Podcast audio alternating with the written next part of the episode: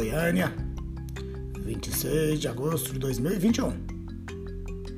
Pacheco resolveu rejeitar, sem a menor cerimônia e consideração, o pedido de impeachment apresentado pelo presidente Bolsonaro contra o ministro Alexandre de Moraes. O clima em Brasília é de grande expectativa pelo 7 de setembro, uma data marcante na nossa história. Após ouvirmos o Independência, a morte de Dom Pedro I às margens do Ipiranga, ouviremos agora às margens do Paraná um novo brado do povo brasileiro.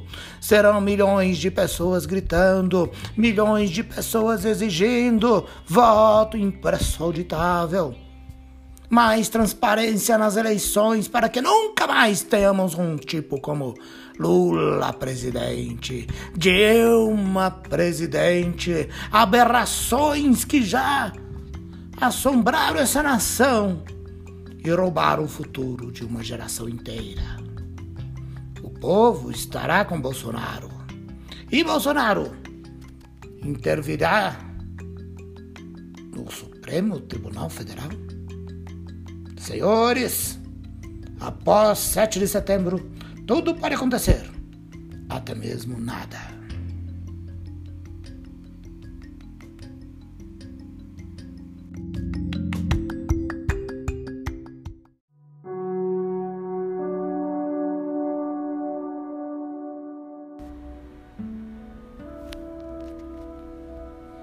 Vinte e nove de agosto de dois mil e vinte e um. Agradeço aos meus guias espirituais pela experiência dessa noite.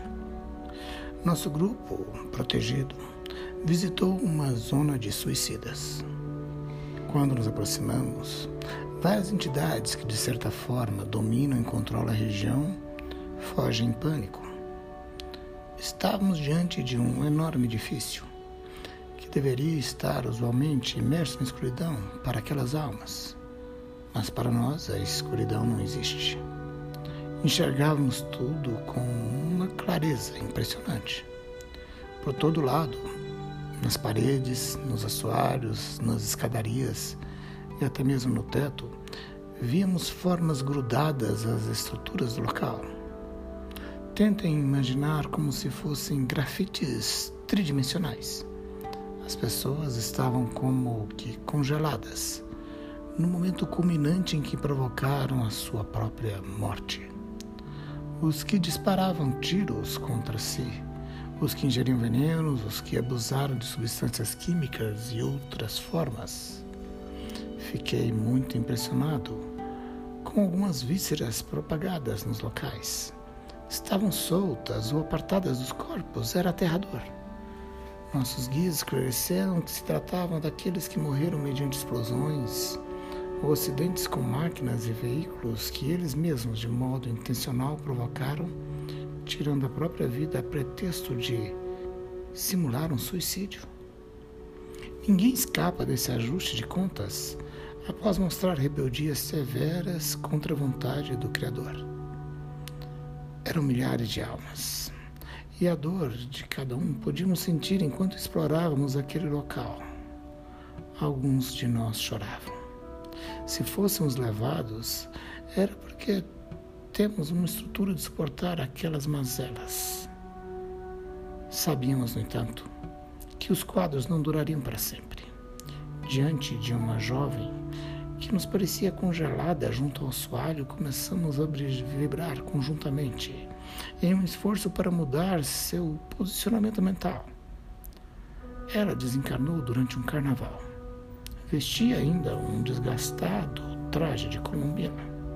Sua imagem era do momento em que borrifou um spray, contendo uma certa substância que, misturada a outros excessos, provocou-lhe uma súbita parada cardíaca. Visto ter aquele órgão problemas genéticos que ela mesma desconhecia.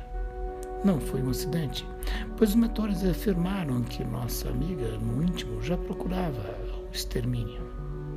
Entretanto, seu coração vibrava pedindo por auxílio, e foi essa disposição que possibilitou o seu resgate.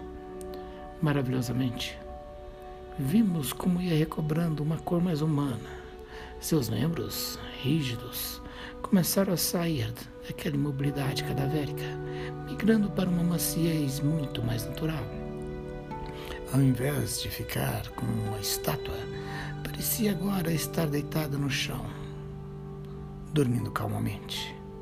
O spray desapareceu no ar e a jovem transmitia a sensação de que apenas estava em um pesado e profundo repouso. Nosso guia principal afirmou que agora poderíamos retirá-la do local, continuando o tratamento em câmaras específicas em um hospital espiritual adequado. Graças ao equipamento mental de nossos guias, ela fora transportada levitando. Saímos daquela central de horrores, abençoando as almas que ali ficavam, conscientes de que cada um seu turno alcançaria a plena libertação. Que a paz esteja convosco.